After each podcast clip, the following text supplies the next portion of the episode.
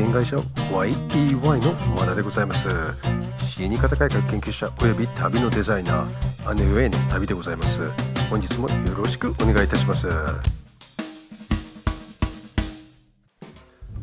いこんにちは。4月11日です。土曜日。まあね今日も風が吹いてねやはり花粉が飛んでてヘイクションヘイクションという時代でございます。あの今日からね私ちょっと、えー、 LinkedIn の方でね、えー、ビデオをアップしようとしているしていたんですよ。というのがね30日ビデオチャレンジって言ってどれだけクリエイティビティを、えー、できるかということで、えビデオをアップしようというこんな1分2分のメッセージを入れてるっていう形でございます。まあねあと昨日ね、え昨日は事業継承のお話をさせていただきました。ね、本当に事業継承、やっぱしね、皆さんコロナウイルスでこう亡くなっている方が大勢増えている中で、やはりさらに今日はもう6000人超えちゃってるわけですよね。まあ、そんな時代ですから、いつ、えー、自分の会社が、まあ、経営者があの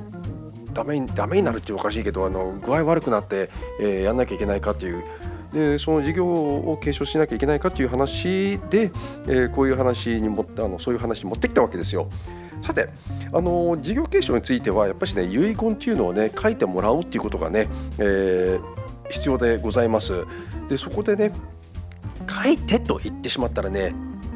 これ多分これ本当にねこれ地雷原なのであのカチンとくるわけわけだと思うんですよ。そういうところではあのおそらく書いてもらえないということでございます。でそういうところでねどういうふうにうまくいってくれればね言えばね回避できるかというこの相続争う族ねあの回避ワードっていうのがあるわけですよね。例えばねエンディングノート書いてよなんて言ってもねそんなもの書くやバカ野郎なんていうふうに言われてしまうわけですよ。売り言葉に買い言葉っていう形で。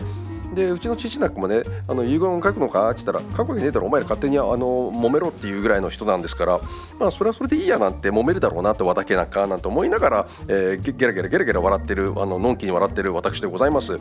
まあそのところでねあのやはり、えー、自分から就活始めたんだとかねあの災害に備えてとまとめておいてとかあの会社がこうなってしまったらっていうふうにあの言えばね動いてくださる可能性が高いわけですよ資産いくらあんのなんて言ったから絶対ね言わないからねまあそんなところをねあのー、気をつけながら話を持っていかなきゃいけないという形でございます。あの次にね先ほどから言ってますけれど、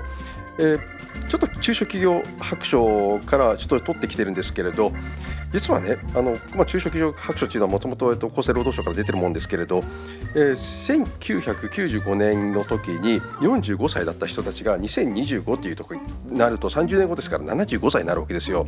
で中小企業の脆さっていうのは人材育成っていうのと、えー、あの後継者不足だっていうことを、まあ、の昨日からずっと言ってます。まあ昨日からだけじゃないんですけれどね。であとその他に5年先なくなるコーダーの仕事とか10年先なくなる消える仕事なんてあのいろいろと言えてますけれどそれはね、えっと、ちょっと、まあ、あの難しいかななんて。たただしやはり、えー、AI とかそういうものが発達して、えー、いろいろとあの社会が変わっていくっていうのを私は思っています。例えば今あのスパコンどころか、えっと、量子コンピュータができたとあのあの皆さんが使えるようになったら今の使ってる暗号化なんか全部あのワンコですからね終わりですから、まあ、そんなところでねえっ、ー、と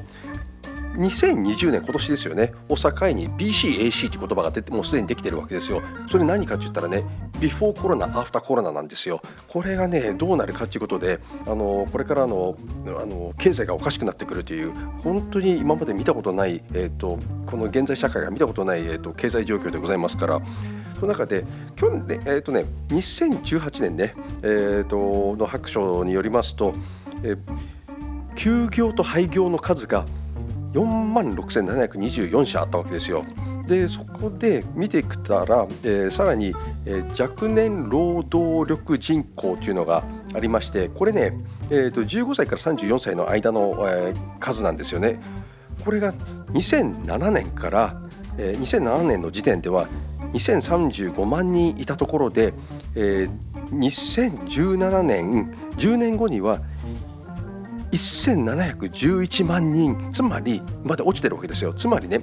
えーと、この10年間で324万人の若者の、えー、労働人口が減ったということでですねこれねすごい、えー、損失なんですよ。でもう一つはですね考えてみたらねこのこの数が何かと言ったら、えー、高齢者入れても35歳以上入れてませんからね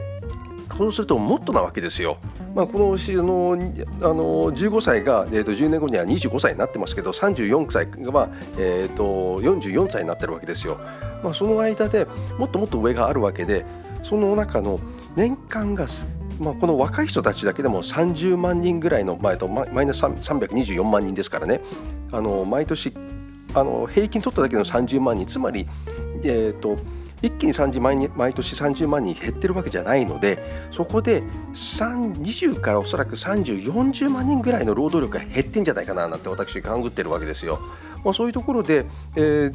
まあ、あの大廃業時代が来るということであの2025年のね、えーと、中小企業が半減するという大廃業時代の、えー、が来るということをあの念頭に入れていただきたいなと思っていてこのお話を今日進めさせていただきました。ご清聴ありがとうございます。はい今日も駆け足でここまで来てしまいました。